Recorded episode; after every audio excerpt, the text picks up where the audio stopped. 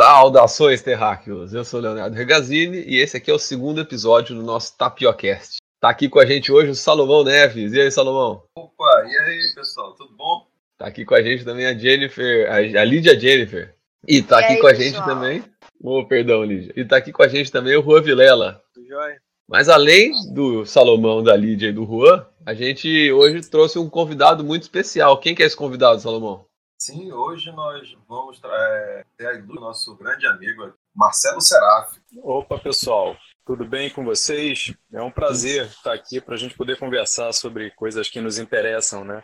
Tudo Muito certo. obrigado Marcelo, pelo convite. conta um pouquinho pra gente quem você é, se apresenta pro pessoal aí. Bom, eu sou aqui de Manaus mesmo, né? Professor da Universidade Federal do Amazonas, do Departamento de Ciências Sociais e do Programa de Pós-Graduação em Sociologia, e sou sociólogo de formação, formado aqui, e depois fui estudar na Unicamp, na URGS, e as coisas na, na área que me interessam têm a ver com. Eu, a gente acredita que, que trabalha numa área específica, né? Então eu gosto de acreditar que minha área específica é a sociologia do desenvolvimento. né? Então, Bacana. em várias circunstâncias, acabo tendo um papo com o pessoal da economia, da política também, né? O que me, me, me alegra bastante. Bacana, bacana, Marcelo. Salomão, que que- sobre o que que a gente vai falar hoje? Conta o pessoal aí. Olha, hoje, calor das datas, vamos falar sobre o Dia dos Namorados. Oh, Data-. Data romântica aqui, cheia de é, expectativas e, e sentimentos.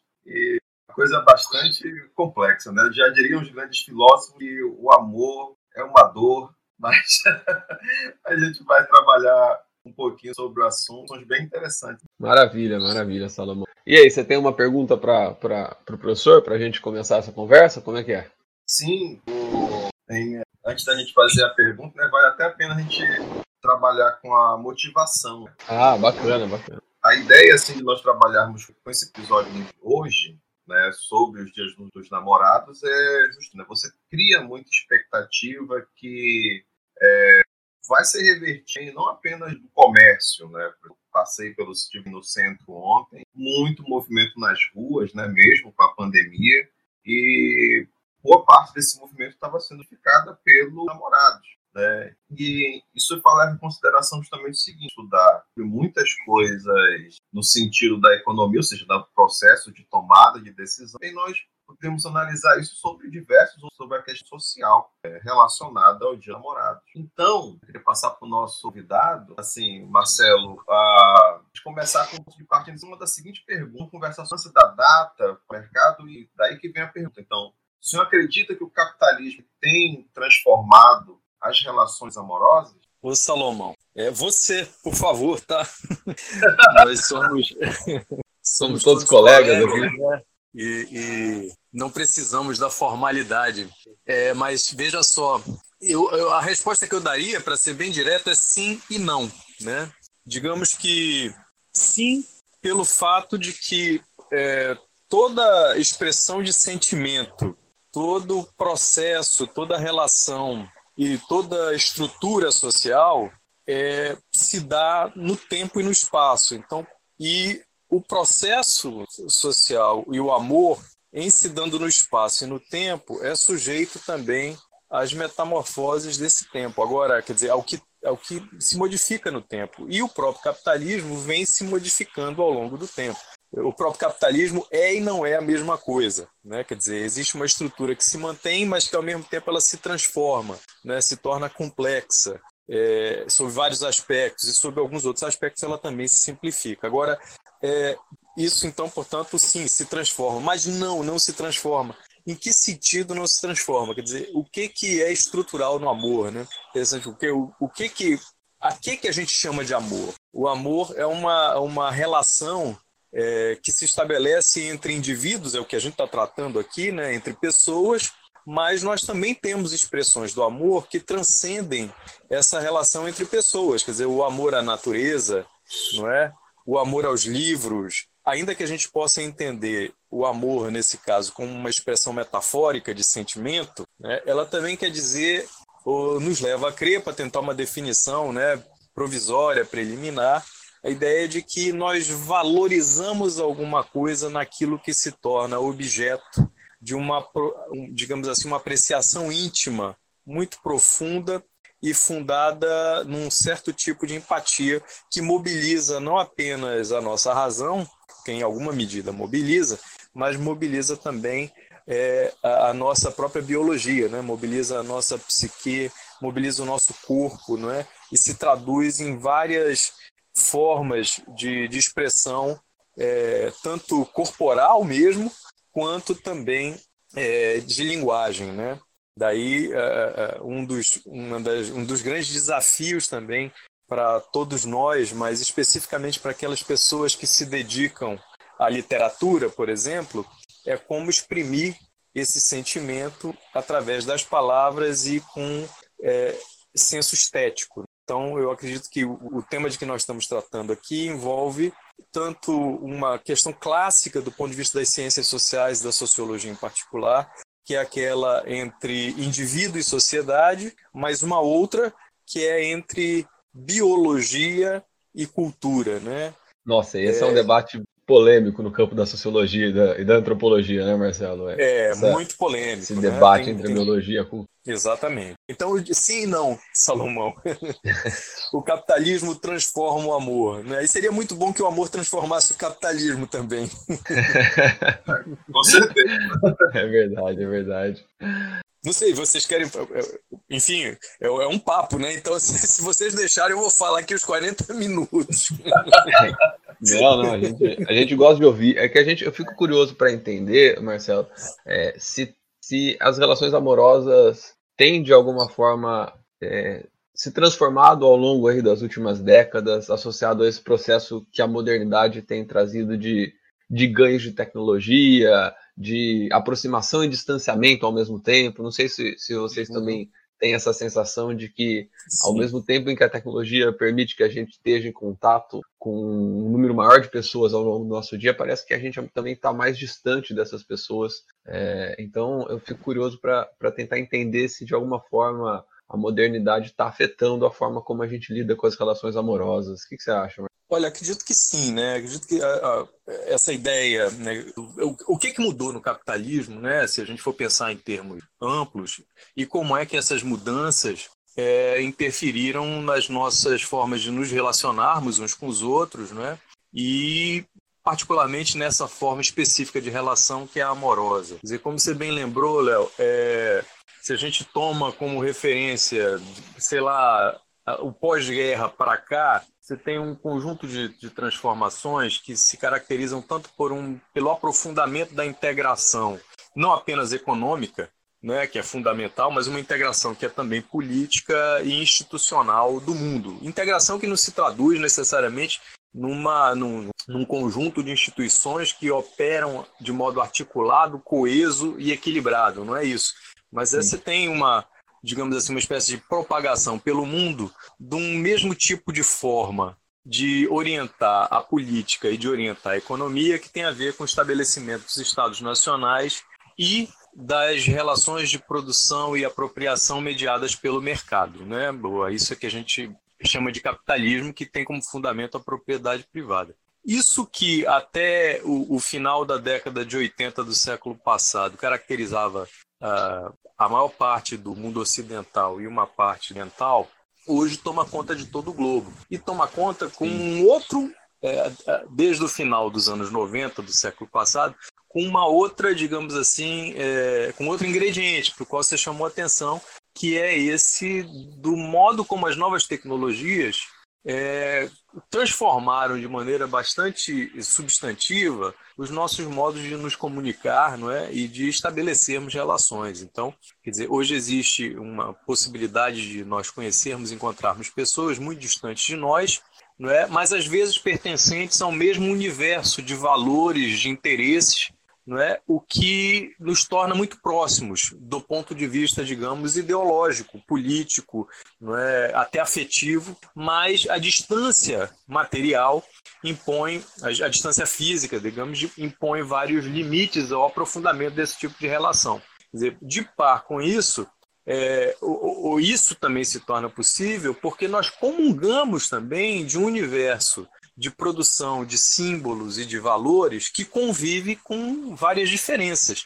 Né? É isso que torna possível, por exemplo, é, nós, nós que trabalhamos nas universidades vivemos isso cotidianamente. Né? Quer dizer, a despeito da nossa história específica de país, de região, de cidade, etc., nós estabelecemos ou entabulamos é, um, um diálogo que transcende muito o lugar em que a gente vive e as experiências que são específicas desses lugares, dessas sociedades.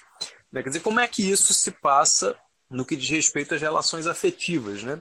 Me parece que houve uma enorme dinamização das possibilidades afetivas. Né? Essa dinamização, é, ou isso é que eu estou chamando de dinamização, não, não pode ser, do meu ponto de vista, caracterizado de imediato nem como positivo nem como negativo, porque tanto tem implicações de natureza, é, é, digamos, é, é harmônica, né? de uma possibilidade de expansão da, da, das, dos afetos, quanto também de restrição e de, e de supressão até em vários casos. Você veja que no mundo da tecnologia se desenvolveram aplicativos especializados na promoção de encontros. Né? Quer dizer, você traça perfis daquilo que é desejado como parceiro, seja parceiro é, estritamente sexual, seja parceiro para, digamos, empreitadas afetivas um pouco mais sérias, não é? que criam uma possibilidade enorme tanto de encanto quanto de desencanto tanto de violência quanto de afeto. Né? Então, são é, é, transformações que levam, inclusive, indivíduos a se mudarem de, de, de, cidade. Né? Eu tenho conhecidos que mudaram de cidade para casar e aparentemente tocam a vida bem.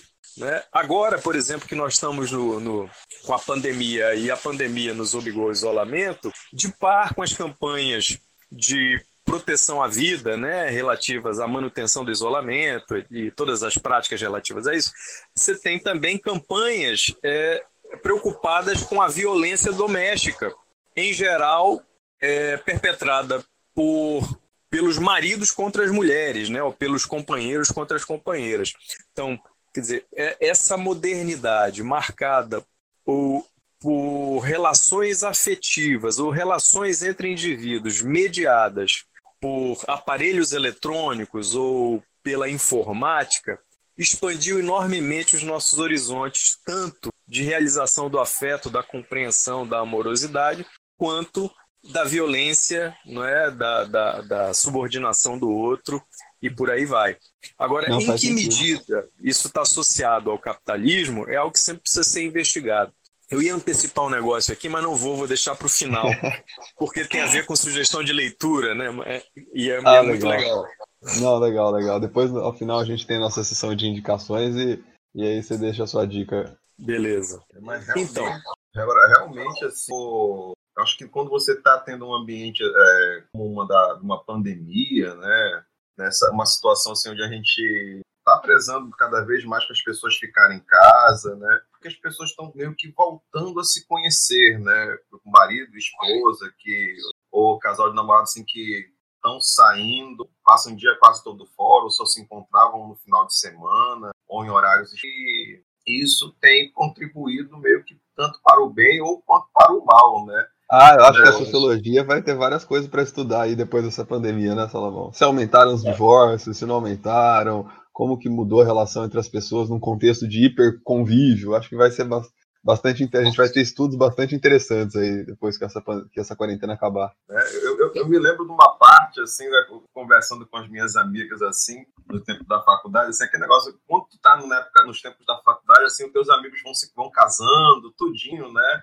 E eu, uh, meus amigos continuavam dizer, ó, oh, quando tu tá namorando é uma coisa, mas quando você tá casado, aí é um, um outro ambiente, é tudo diferente e uhum. isso tem essa, essa, essa, esse modo de vida assim, tem ficado mais evidente agora, né, com as pessoas mais íntimas. Eu, eu acho, acho que tem, já tem indícios, inclusive, de um, de um aumento de, é, dos indicadores de divórcio, né?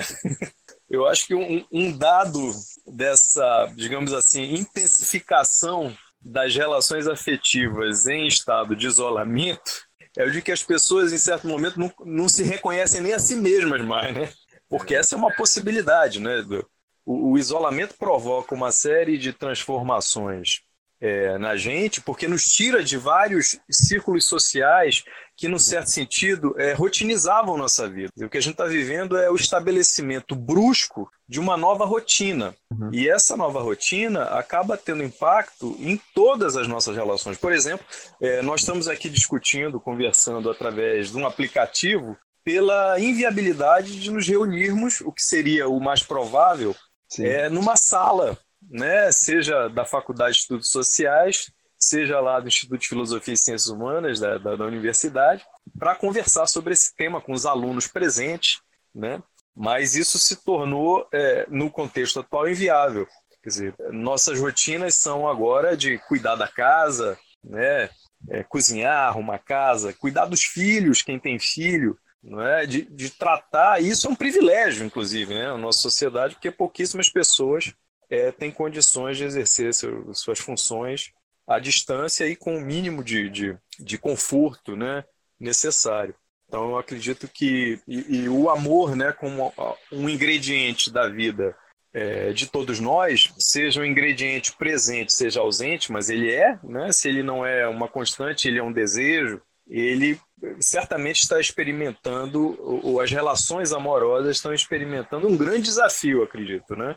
Que pode levar tanto a, a que elas se aprofundem, quer dizer, que se desenvolvam um grau de compreensão acerca do outro, né? Que ultrapassa esse sentido, às vezes, que parece é, quase que é, estritamente biológico, como se fosse um impulso, né? Um, alguma coisa incontrolável, né, que se impõe sobre o indivíduo, é, esse impulso, como o Salomão lembra, na hora em que esse impulso se converte em compromisso, parece que ele começa uhum. a arrefecer, né? É um é, pouco essa ideia.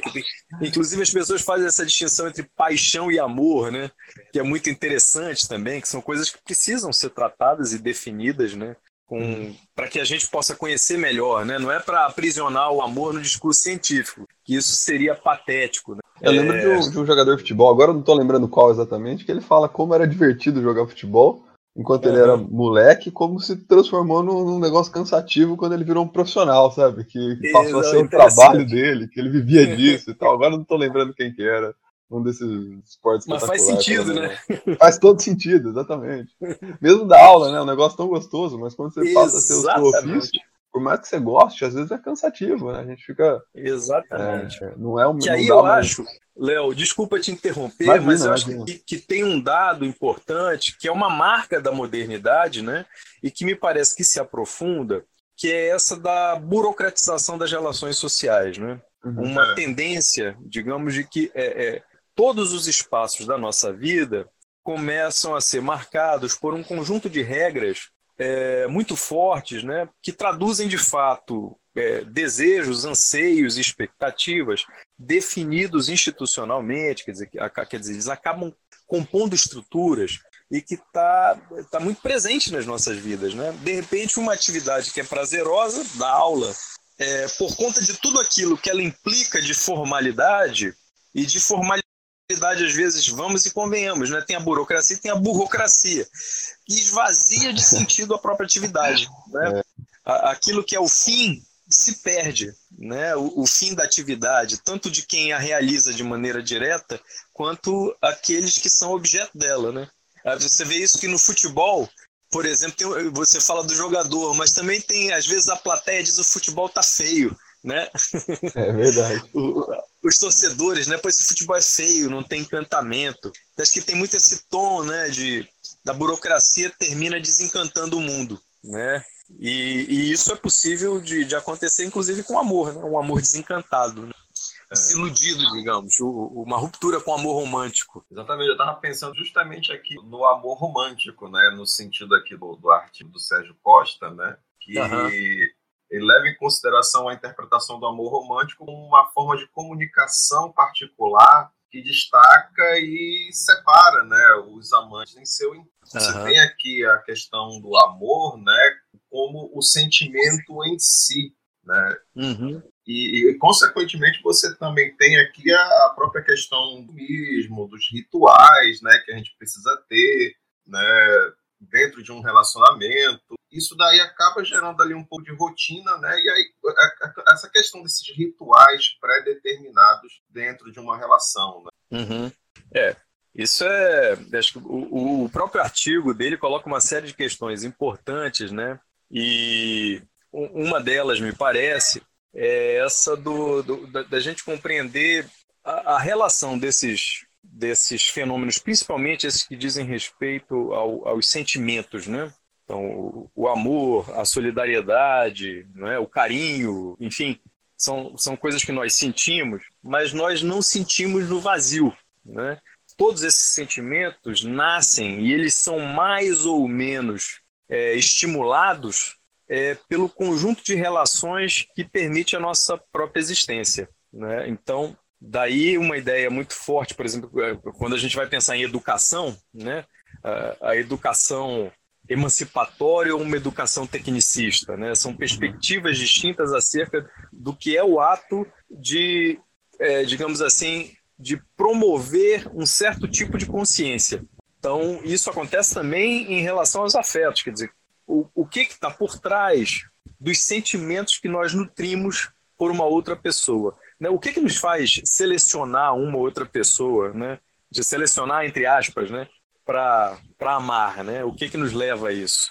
E o que que essa essa, essa esse sentimento promove no cotidiano dos indivíduos? Quer dizer, ele ele rotinizado, a gente tende a crer que pode se tornar até num, num, numa jaula, né? Mas uhum. reencantado, e aí o problema é o que re, porque como reencantar? Eu acho que uma das questões que ele traz, né, para discussão é essa. É interessante que no, a gente tem um dia para falar dos namorados e nesse dia as pessoas dão umas às outras presentes como prova do reencantamento, mas é o, todo o ritual é rotinizado, né? É. Então, é assim. Uma vez por ano, né? então é esquisito, né? Porque ainda é preciso, né?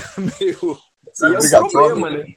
É, é. não prende assim somente o dia dos namorados em si, né? É muito comum assim os casais comemorarem o dia de aniversário de namoro, né? Sim. né? Tem a, a, a, questão de você dar, dar flores, né? então assim, ou um presente, ou sair para jantar, né? Isso aí soa como uma forma de até como um ritual, né? Exatamente, Eu acho que chega, Salomão, até o ponto seguinte: o casal tá vivendo uma vida que não vale mais nada. Mas aí, no dia dos namorados, eles fazem um jantar para tentar recuperar o tempo perdido. Assim. É. Daí tira aquela foto linda do casal e posta no Instagram, né, Marcelo, sorrindo. Exatamente, né? O sujeito passa a semana reclamando, o, o, o, a sujeita, né? E chega no dia dos namorados, não, meu amor, aí muda tudo. É uma coisa meio esquizofrênica, né? Mas é, eu acho que esse é outro dado, né? Do, da, digamos assim, do, do modo como nós respondemos a certos, é, a certa, uma certa moral que é social, né? Como toda moral. Então, uhum. a esses, é, é, é, digamos assim, esses essas imposições que se tornam quase imposturas da gente, a que todos estamos mais ou menos sujeitos. Algumas delas certamente têm, têm uma vinculação muito íntima, eu acho que com, com as relações é, as relações sociais no capitalismo, né? Mas é, é preciso é, essa generalização que ajuda a pensar, ela também bloqueia o aprofundamento do conhecimento. Né? Então é sempre interessante buscar, é, é eu acredito, compreender por dentro isso. A gente está conversando aqui, eu estava me lembrando, eu não sei se existe, provavelmente existe, mas, por exemplo, seria muito legal ver uma etnografia da, das relações amorosas, né? Quer dizer, uhum. talvez algum pesquisador já tenha feito, uhum. é, acompanhar a relação de casais para ver como ela se desdobra ao longo do tempo. Porque o, é muito interessante, a gente fala no nascimento do amor, na manutenção do amor, mas o amor acaba também. Sim, o amor sim. também tem fim. Ô, ô Marcelo, é, como a gente tem muitos ouvintes da economia, né? Eu, eu tenho um pezinho nas ciências sociais, né? Mas conta para os nossos ouvintes o que é uma etnografia. Uma etnografia é um estudo aprofundado né, de um grupo social. É, a etnografia começou com o estudo de grupos indígenas. Né? Então, os pesquisadores iam a campo e, e mergulhavam na cultura do outro, de modo a descrever de maneira densa como se davam as relações que constituíam aquele grupo, né? Então, é, é uma tentativa de você aprender descritivamente e tendo em vista o conhecimento da, da digamos assim, da totalidade daquele grupo ou, da, ou de uhum. relações que aquele grupo estabelece, o que, digamos, explica aquela sociedade, né? O que, que é necessário para nós para que nós que somos de fora, né, a compreendamos. Então, as etnografias também são feitas do mundo do trabalho, né? Então, etnografia em fábricas, né? Ou é, do mundo urbano. Você pode fazer etnografia em vários, com vários Bacana. tipos de grupo, né? Talvez já exista, aí eu, é minha ignorância, né? Certamente Não, existe. Eu fico pensando, Marcelo, que a sociologia ela foi se desdobrando em vários campos, né? Hoje a gente tem a sociologia da educação, a sociologia do trabalho, Sim. a sociologia do... Que campo da sociologia será que, que se estudariam as relações afetivas, as relações amorosas, né? Olha, é, eu por coincidência, ano passado, conheci um conjunto de, de, de pessoas que está trabalhando com sociologia, não é do amor em específico. Eu vou tentar me lembrar agora, mas acho que é sociologia dos afetos. Entendi, o nome entendi. do grupo é um grupo que, tá, que se reúne no, na Associação Latino-Americana de Sociologia, tem feito seminários, faria agora, mês que vem, um em, em Porto Alegre, né, porque, em, aliás, em Pelotas, é, e eles estão estudando esse tipo de coisa, né? Como é que os afetos são transformados ao longo do tempo. Eu não sou membro desse grupo, mas conheço alguns dos membros e eles parecem fazer uma discussão muito interessante. Bacana, bacana. Agora tem outros grupos, eu acho que você vê a, a, o diálogo mesmo que o Sérgio Costa estabelece, né? Um, ele toma o Niklas Luhmann, que escreveu um livro sobre o tema, e uma autora que eu confesso que não conhecia, é, é, esqueci até o nome dela agora, mas eu, eu conheço razoavelmente a Escola de Frankfurt, ela é uma seguidora da Escola de Frankfurt que está lidando com esse tema. É, então estão preocupados com o tema do amor, né? Na sociologia tem, tem na verdade, tem o Giddens, que é outro grande autor contemporâneo, né? Tem um livro Sociologia da Intimidade. Né? Então tem, tem uma série de pensadores é, que, principalmente da década de 60 para cá, tem se preocupado muito com esse, com que o, o Habermas vai chamar de o mundo da vida, né? Uhum. Esse mundo que, por hipótese, escaparia às relações mais burocratizadas, racionalizadas, é, características do, do capitalismo. Bacana. O que é interessante também, eu acho, cantar é que a data que tem bastante, porque ela é católica, São Valentim, Cláudio, só que esse bispo respeitou essa ordem imperial e condenou o casamento. Aí por isso ele foi preso e condenado à morte. Inclusive, acho que na América Espanhola é, o Dia dos Namorados é comemorado no dia de São Valentim, né? Isso, cara. É, na, nos Estados Unidos é dia 14 de fevereiro. Ele ficou preso porque antigamente o sistema eu já li falava que justiça a pessoa ficava presa até o momento de ser ficou preso durante a recebia várias cartas aqui dia 14 de fevereiro 200 executado Aí mais tarde, depois do século XVII, nos Estados Unidos, comemorado dia 14 de hum, Aqui no Brasil a origem é até parecida. Um padre, quando ele estava ah, nas pregações no Brasil, ele era descartado, ele era destacado, né? Por sempre espalhar a palavra do amor e do casamento. Ele ficou conhecido como o santo do casamento. Sim, santo casamento. O dia dele é 13 de junho no Brasil. Iriam fazer a data Muito interessante. Começa com uma relação pessoal de casar. Daí você vê de data com inspiração católica, religiosa no Brasil, não, não tá no gibi. É. Né?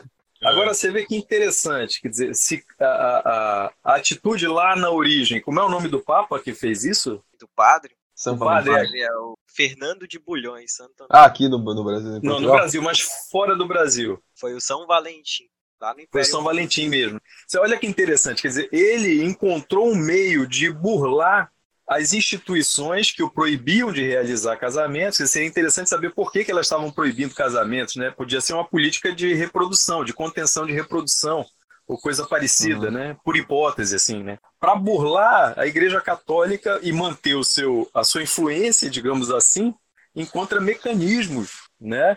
Subreptícios, nesse caso, de promover os encontros e de valorizar aquilo que são, digamos, sentimentos que ela julga é, importante. Que estavam de alguma forma sendo represados, talvez. É muito bacana isso, né? Seria a conexão entre que pode haver. De alguma né? forma estavam sendo é, artificialmente represados ali, né? Exatamente, né? Essa relação entre as instituições e, e, e, e, o modo como elas estimulam ou contêm, ou, ou, ou inclusive buscam é, bloquear determinados afetos, sentimentos e relações, né? Interessante que você vê, até pouco tempo o governo chinês proibia casais de terem mais de um filho, né? O que quer dizer, o, o, o, filho, como resultado da relação amorosa, parece uma espécie de clímax né, do afeto. E tem a ver com toda uma concepção de vida, né, de, de reprodução, de avanço, etc. E, e, você também tem as perspectivas malthusianas, que não, isso na verdade vai levar à destruição da, da, sociedade e tal. Então, como essas coisas acontecem né, é, simultaneamente. Né? Na sociologia a gente sabe que o estudo focado nesse assunto. É objeto, o amor é objeto de sociais. Mas e na economia, a gente sabe que essa data do namorado trouxe bastante para a relação amorosa. Existe algum objeto de estudo do amor? Então, pois é, Juan. É, apesar dos, dos Beatles em Can Buy Me Love defendendo que o amor não tem preço, a verdade é que o mundo dos relacionamentos ele tem tudo a ver com o mundo da economia também. Né? Afinal, apesar de muita gente achar que a economia estuda o dinheiro, a economia estuda, na verdade, a alocação de recursos escassos, né, Salomão? A gente está cansado de, de ouvir isso. E o que, que, é mais escasso no mundo do que um amor sincero e saudável? Né? Como, como encontrá-lo, afinal?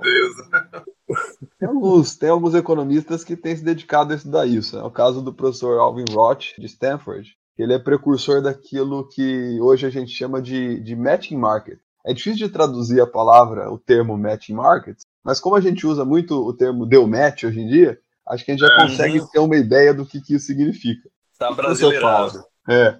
O professor fala que, em geral, na maioria dos mercados, oferta e demanda se ajustam pelo sistema de preços. Se a sociedade quer algo, os preços aumentam, as empresas aumentam a oferta, as coisas se ajustam. Mas tem alguns mercados que o sistema de preço ele não é suficiente para casar oferta e demanda.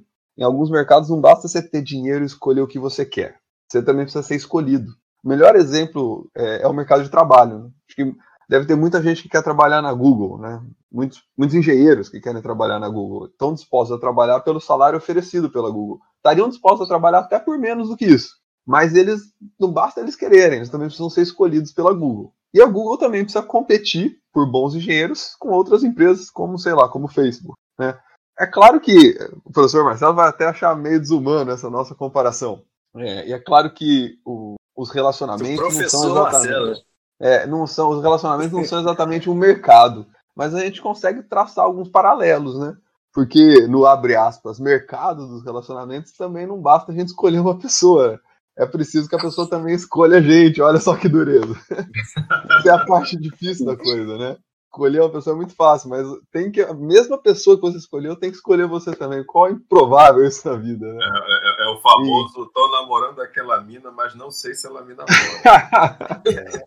é. tem, tem um detalhe, né, Léo, que o é. nesse, porque se a gente usar essa metáfora do mercado, a mesma pessoa que oferta demanda a mesma coisa. É verdade. não, e, e, em mercados assim, a, a informação ela fica muito importante para viabilizar para viabilizar as transações, para dar eficiência aos mercados. Né? É, é, fundamental eu garantir que cada gente, para que cada gente consiga de fato o que ele quer, é preciso que ele tenha o máximo de informação possível sobre todo mundo que está no mercado. Quer dizer, para a Google escolher os melhores engenheiros, ela precisa saber quem são os engenheiros. Para os engenheiros escolherem onde eles têm que trabalhar, eles vão escolher quais são as empresas. A informação se torna muito importante. Não é que nem comprar uma saca de um saco de, de arroz ou uma saca de soja. Né?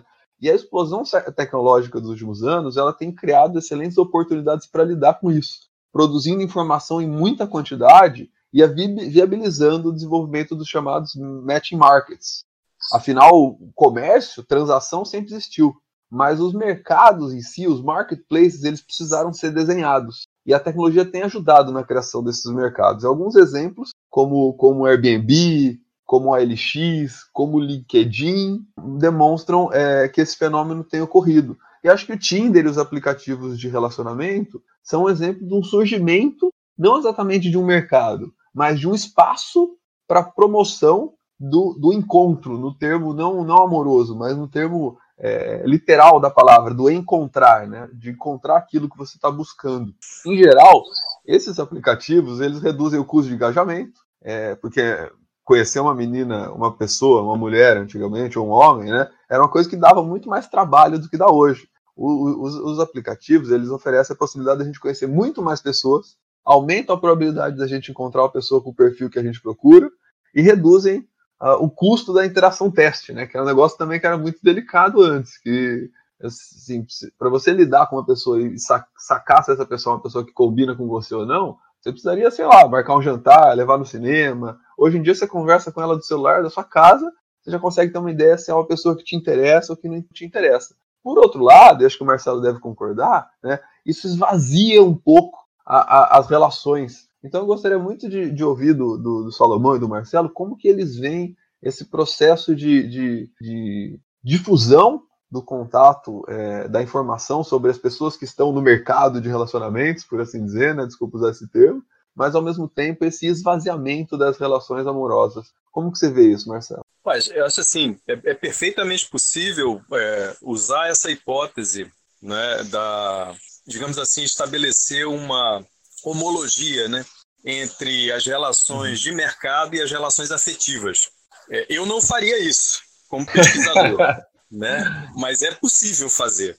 Né? Porque eu já vi, por exemplo, já participei de debates em que é, havia quem defendesse que a sociedade e o mercado são a mesma coisa. Né? Uhum. Então, definitivamente não são, do meu ponto de vista, na medida em que o, o mercado, como você falava antes, ele é forjado, né? ele é Isso. produzido por determinados agentes, e os mercados são muito específicos. Na verdade, isso faz a gente perder precisamente as conexões que são específicas entre o conjunto das relações sociais e aquelas relações específicas de mercado. Então, é como se a gente separasse a parte do todo né, e, e tratasse a parte como um todo independente, etc. Mas isso é uma, próprio, uma, é uma questão. É, né? é, é, o próprio mercado de trabalho traz muito esse debate, né? Até que ponto Sim. o trabalho deveria ser uma mercadoria ou não? É um debate muito. Inclusive, podemos, né, no futuro, voltarmos a, a, a ter, tê-lo aqui, Marcelo, para discutirmos assuntos como esse, vai ser muito bacana. Quando, com o maior prazer. Se eu, se Mas eu não queria te interromper. a de falar mais coisas interessantes do que besteira, eu fico muito alegre.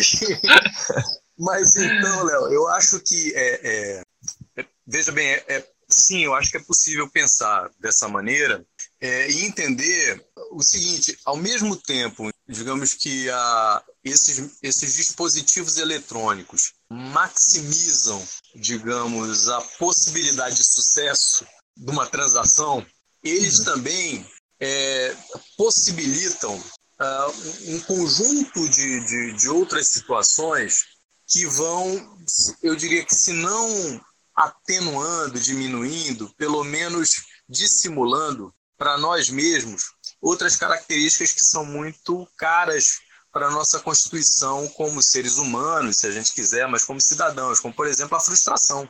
Né? Quer dizer, a frustração é um dado muito importante para a nossa constituição como sujeito. Mas, eu diria aí, eu não, não vou antecipar, eu estou louco para antecipar a bibliografia, o, o, livro, mas eu não vou fazer isso. Já estamos chegando. um dado, talvez. Sem, sem spoilers, Marcelo, sem spoilers. É, sem spoiler, sem spoiler. É.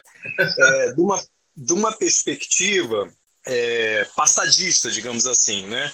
De uma perspectiva, digamos, do sujeito, do sujeito aqui para trazer para o nosso tema, né? Sujeito amoroso moderno. E como a gente está vivendo uma época de modernidade mundo, né? Para alguns autores, né? toda essa discussão sobre globalização, pós-modernidade, né? É, segunda modernidade, tem uma série. Eu gosto muito dessa ideia de modernidade mundo, né? Como se o mundo todo tivesse vivendo o tempo moderno e um tempo moderno acelerado por esse conjunto de transformações que a gente tratava antes, né? tecnológicas, políticas, econômicas, etc.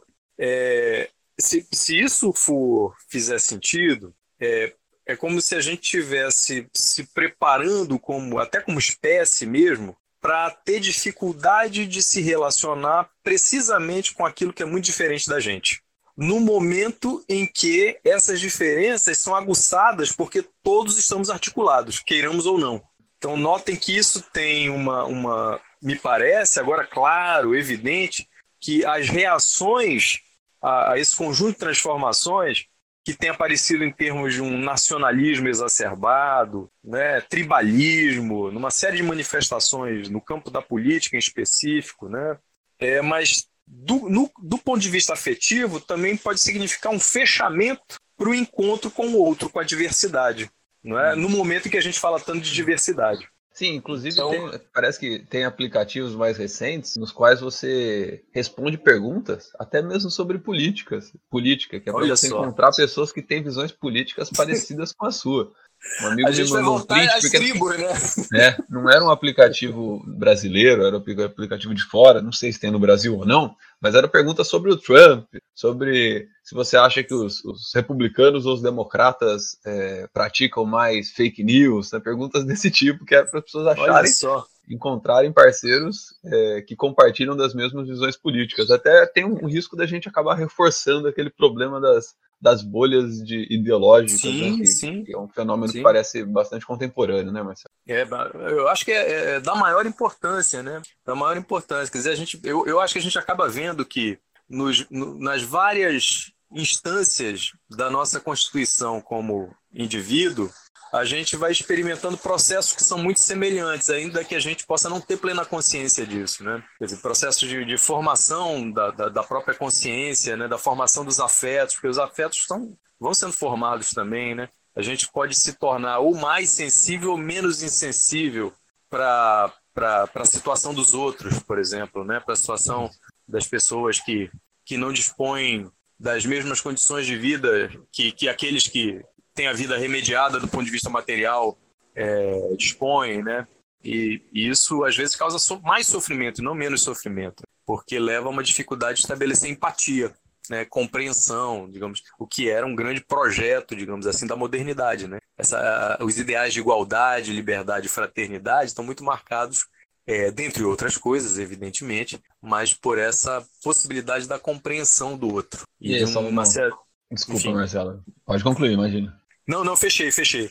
Salomão, quer comentar ou não? Eu estava pensando aqui justamente sobre essa questão dos sentimentos, porque quando você, por exemplo, quando a gente está trabalhando assim no campo da, da microeconomia, nós podemos trabalhar, por exemplo, com a questão das preferências, né, que aí envolve muito essa questão do, do, modo como esses aplicativos de relacionamento eles funcionam, né? Por exemplo, quando você vai coloca sua foto, você coloca as suas preferências políticas, preferências musicais, bens ou serviços ou time de futebol ali, consequentemente você está meio que está disponibilizando ali, eu estou deixando à vista, né, uma cesta de preferências e isso pode vir atrair ou atrair alguém ali que tenha interesses parecidos. Mas aí é, eu levo em consideração assim também questões como quando, por exemplo, nós estudamos a teoria dos jogos quando você leva em consideração a existência de jogos sequenciais. É, um exemplo assim que é bem legal que a gente chama da Batalha dos Sexos. Chama basicamente assim, né? É um casal, ele quer ir para o cinema e a, a moça, né, ela quer assistir um filme de terror e o outro quer assistir um romance. Né? Então, eles, naquele. Só que assim, eles não querem assistir em salas separadas, eles querem assistir o filme. Então, a questão toda é qual dos dois ali vai ceder. Um vai ter que ceder. Se um cede, por exemplo, nesse final de semana, no outro final de uhum. semana, é, como um jogo, uma sequência da semana anterior, vai ter que haver ali uma conciliação também. Por exemplo, se de repente se escolheu assistir filme de terror nesse final de semana agora, no próximo provavelmente vai ser o filme de romance, né? Para você ter ali pelo menos ali os é, os, os, direitos de propriedade né, devidamente garantidos. né? Mas isso daí, quer dizer, você envolve aqui expectativa, né? você envolve padrões de gostos e preferências e também envolve incertezas. Né? Eu acho que envolve aqui incertezas dos dois lados. De repente você entra numa, você entra numa num Tinder, por exemplo, e aí você cria o teu perfil e quer que dê match em alguém, né? Você, alguém passa ali o um match junto com você, é, você tem aí uma questão interessante, né? Tipo, as informações que eu estou colocando no meu perfil são informações verdadeiras, né? As informações que eu estou enxergando no perfil ali da, da outra pessoa ali, será que são verdadeiras também? E agora é, que fake news vai virar crime, Salomão, a gente tem que tomar cuidado com o que põe no perfil, hein, viu? É, Assim, eu, eu, às vezes assim eu pensando, Salomão. pensando aqui, que era justamente o seguinte, olha só, o perfil que eu estou colocando é o perfil, é o meu perfil real, eu, Salomão, ou é da pessoa que eu, Salomão, gostaria de ser? Uhum. Né? Salomão, desculpa, sim, mas é que eu me, eu me lembrei aqui de, de duas coisas. Uma que tem o, o, Pierre Bourdieu, que é um, foi um grande sociólogo, né? um dos maiores contemporâneos. Ele tem uma ideia de que eu gosto muito, que é da ilusão biográfica. Né? Que, na verdade, toda biografia ou autobiografia tem um alto grau, principalmente as autobiografias, de ilusão. Né? Você, você pega, por exemplo, e como isso é institucionalizado, né? como a ilusão é institucionalizada. Quando a gente faz o Lattes, a gente não coloca um fracasso lá. É verdade. Né? A gente não coloca nada do que estava acontecendo na nossa vida, que às vezes é decisivo para fazer uma pesquisa ou outra, escrever um artigo ou outro. A gente coloca só o resultado final. Exatamente. Né? Então é. Não só no lado, né, hoje... né, Marcelo? Em tudo, né? Em tudo, né? A vida é muita não. ilusão. Na e foto da defesa outro... da tese não sai um, um, um centésimo do que foi, né? Exatamente, né? Exatamente. E, e, é muito engraçado que até a relação com os alunos é muito mediada por essa ilusão, né? Então, por, eles veem o produto final ali, né? Eles veem o cara, porra, esse cara, né? Eu, eu, eu sempre fico com a ilusão de que a gente é bom professor, né? Então, pô, esse cara chegou a professor, não sei o quê, mas ele, o aluno não tem ideia de que às vezes o cara teve muita enxaqueca, né, teve muito problema de grana para chegar ali onde chegou, né, que são as coisas que constituem a vida de fato, né? É, então é como se a gente tivesse uma maquiagem para isso. E hoje, desculpa Salomão, eu te interrompi, mas é porque eu me lembrei que hoje você tem toda uma disputa em torno da verdade, que se o que eu estou dizendo é verdade, não é verdade. Mas hoje há um, uma espécie de disputa em torno do que é a verdade, marcada por isso que alguns estão chamando de narrativa. Então você pode até dizer, como eu já ouvi de algumas pessoas, né?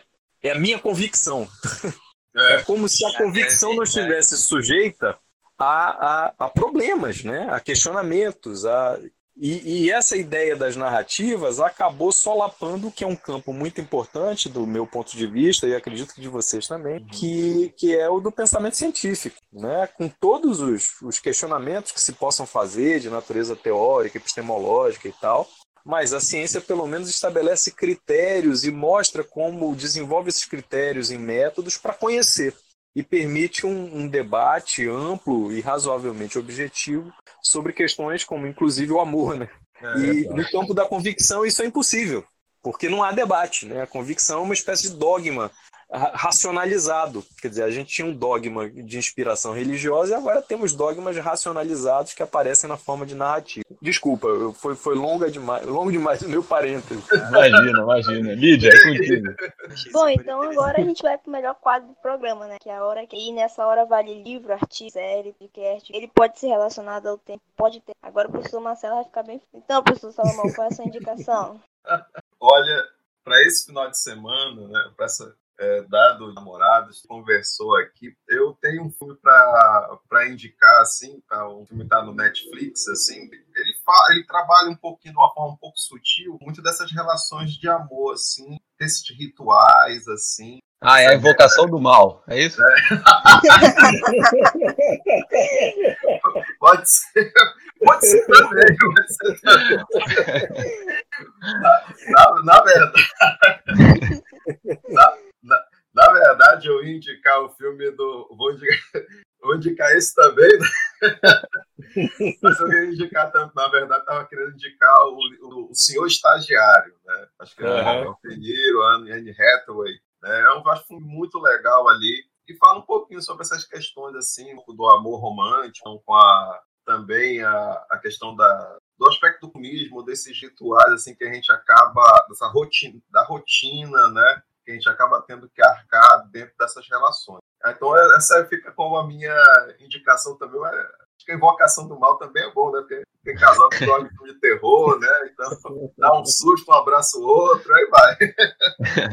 Lembrando, pessoal, que todas as inscrições do tipo a gente do professor Léo. Então, Juan, hoje eu vou, eu vou, indicar um livro que muitos de vocês, pessoal da economia, já deve conhecer, que é o, o livro Free Economics, o, o, lado oculto e inesperado de tudo que nos afeta. Porque nesse livro, os autores, que é o Stephen Levitt e o Stephen Dubner, eles fizeram um esforço que eu achei muito bacana. A economia trabalha muito com incentivos, então eles fizeram um esforço de tentar enxergar várias relações sociais que aparentemente não têm ou tem muito pouco a ver com a economia, mas relações sociais nas quais esses incentivos são colocados de uma maneira muito criativa. Então eu gostei muito da leitura, pensei sobre vários problemas a partir de óticas que eu nunca tinha imaginado, então fica aí como, como dica de leituras para vocês. O projeto, o livro, como muitos conhecem, foi um sucesso é, de vendas tão grande que eles deram início recentemente, recentemente não, vai, já faz uns aninhos, a um podcast, que é o Freakonomics Radio. A cada 15 dias, eu acho que um mês, eles têm um episódio tratando, tentando tratar com criatividade de tópicos da atualidade. Então, fica aí como dica para vocês. Roubei, né? Dei duas dicas. Fui dar uma dica só, acabei dando duas. Mas é isso, pessoal. Até. E a indicação? Eu li um grupo fazendo. Bom, a minha indicação, a gente vai deixar a melhor indicação final, mas eu vou indicar dessa, indicar um, já sabe, já que agora indicar um Economics de Mark, ele fala de alerta sigo da e nesse livro ele descreve a proibição que mostra a proibição. Se você para quebrar esse assunto agora, via da proibição, a próxima indicação é do professor Marcelo de Chegou a hora, Marcelo. Tem medo de spoiler. Deve que a gente vai batendo papo, aí as coisas vão aparecendo, né? Isso é muito legal da conversa mais livre assim. E porque tem várias, vários, tem livros, né, séries que vão é, ajudam a gente a pensar. É, e agora no final apareceu mais um. Então não sei se eu posso dizer. Pode, não, tem, não tem problema. Eu vou. mais um que eu acho que é muito importante, um livro que me ajudou muito a entender um pouco melhor esse universo do, da, da, das redes sociais, não é? E da, das grandes plataformas e do negócio mesmo, digamos assim, de, da internet. É um livro do, de um americano chamado Eli Pariser, cujo título é A Bolha Invisível. Um livro, eu acho que de 2006, é muito bom realmente. É, eu, eu, li porque estava muito preocupado com um certo modo ingênuo do meu ponto de vista que estava de compreensão da internet, muito, muito, assim, ai, que maravilha, que... e o cara trata de uma maneira bastante objetiva, mostrando as potencialidades, os grandes problemas e tal. Então, ele parecer o filtro invisível. O outro, o outro autor de que eu me lembrei o tempo todo enquanto a gente conversava aqui, porque traz ideias, é, do meu ponto de vista, muito incisivas e provocativas, mais do que conclusivas, sobre o que nós estamos vivendo, não apenas do ponto de vista político, social, é, em alguma medida econômico, mas também do ponto de vista subjetivo, se chama Dani Robert Dufour, é um francês que trabalha num. Eu, eu, gosto muito desse tipo de perspectiva, mas ele trabalha com filosofia, psicanálise, sociologia, e, mas mobilizando questões econômicas. Então, ele escreveu uma trilogia e o último livro se chama A Cidade Perversa, que é um ensaio sobre a pornografia. Né? A gente estava falando de amor, de internet e tal, e, e, e, a pornografia é um dos grandes produtos da internet hoje, né? um dos maiores, inclusive, em termos de geração de renda, de, de, de recursos. Né? É, e antes desse, é uma trilogia, ele escreveu é, O Divino Mercado e a Arte de Reduzir Cabeças. Então é uma trilogia do que o cara fez, pensou a obra, né? E me parece que ele faz um baita de um diagnóstico dos desafios, digamos assim, com que nós estamos lidando contemporaneamente. E já que o Leonardo citou dois e o Juan também, eu, vou, eu vou fazer uso da minha condição de convidado. Nada mais justo, nada mais justo. para aquele constrangimento de quem, a quem convida, né? Pô, não tem que dizer pro cara. Nada mais Mas justo. É... Aqui o convidado Wanda aqui. Tem uma série, pessoal, que eu achei brilhante. Eh, talvez algum de vocês já tenha assistido. Eu não sei se está na, na HBO, acho que está no Netflix. Chama Years and Years. É com ah, a Emma Thompson. É HBO, né? É. É, é curta, acho que são seis episódios, é mas é, é outra baita série que faz um diagnóstico das grandes questões do nosso tempo, inclusive afetivas, né? É, de identidade, temas como da imigração, é, é da, do tipo de política com que a gente está convivendo hoje, né? É, é, é, brilhante. Os caras conseguiram fazer uma síntese genial em seis capítulos é, agitadíssimos, não é? Mas sem, sem, digamos assim, sensacionalismo. É uma coisa muito, as coisas são muito bem postas, digamos assim. Então eu recomendaria esses dois autores, Eli Parisset e Dani Roberto Dufour, e essa série cujo diretor, infelizmente eu não vou lembrar o nome agora, mas eu sei que é a protagonista. Não, mas, uma, mas tá é tranquilo que, que vai ter tudo no- na descrição do, do episódio. Lá a gente já vai pegar contigo os, os links daqui a pouco, Marcelo. Perfeito, perfeito. Bom, Marcelo, muito, muito obrigado. Foi demais ter você aqui com a gente. Não vejo a hora da gente poder discutir outros temas que têm uma interface de economia e sociologia. Acho que vai ser é, muito produtivo para todo mundo. Eu, enfim, eu gostei muito. Você gostou, Salomão? Ah, eu gostei demais. Olha, o Marcelo também. Marcelo, assim, mano, com, com todo respeito, estava com saudade das nossas conversas, né? A gente fazia, conversava, tudinho, mas Quanto aí. tempo, né, Salomão? Não, É verdade. Sem cantina, né? É a falta que a, a cantina do. A cantina faz pra gente, olha. Poxa, mas é muito bom, eu diria a música, bom poder te encontrar de novo, a gente ter essa conversa, assim. Eu tô muito feliz, assim, eu acho que realmente o, o caminho é esse, né? Acho que é, é o surgimento um pod- dos podcasts, né? É uma Uhum. oportunidade, os seminários, assim, são uma oportunidade muito boa para não apenas para a gente conversar, né, e matar a saudade também, mas também de mostrar para a comunidade a, a interdisciplinaridade das nossas áreas. Isso daí Perfeito. é fundamental. Perfeito. Eu aqui, como- só fiquei triste da gente não ter falado do web na modalidade que tá crescendo. A conceito É, isso aí já dá um belo debate, viu? Nossa. Então é isso, pessoal. Esse foi o nosso episódio de hoje. Muito obrigada a todos. Em breve a gente é convidado do episódio. Tchau, pessoal. Até. Tchau. tchau, muito obrigado. Até, até. Muito obrigado. Feliz Dia dos Namorados. Né?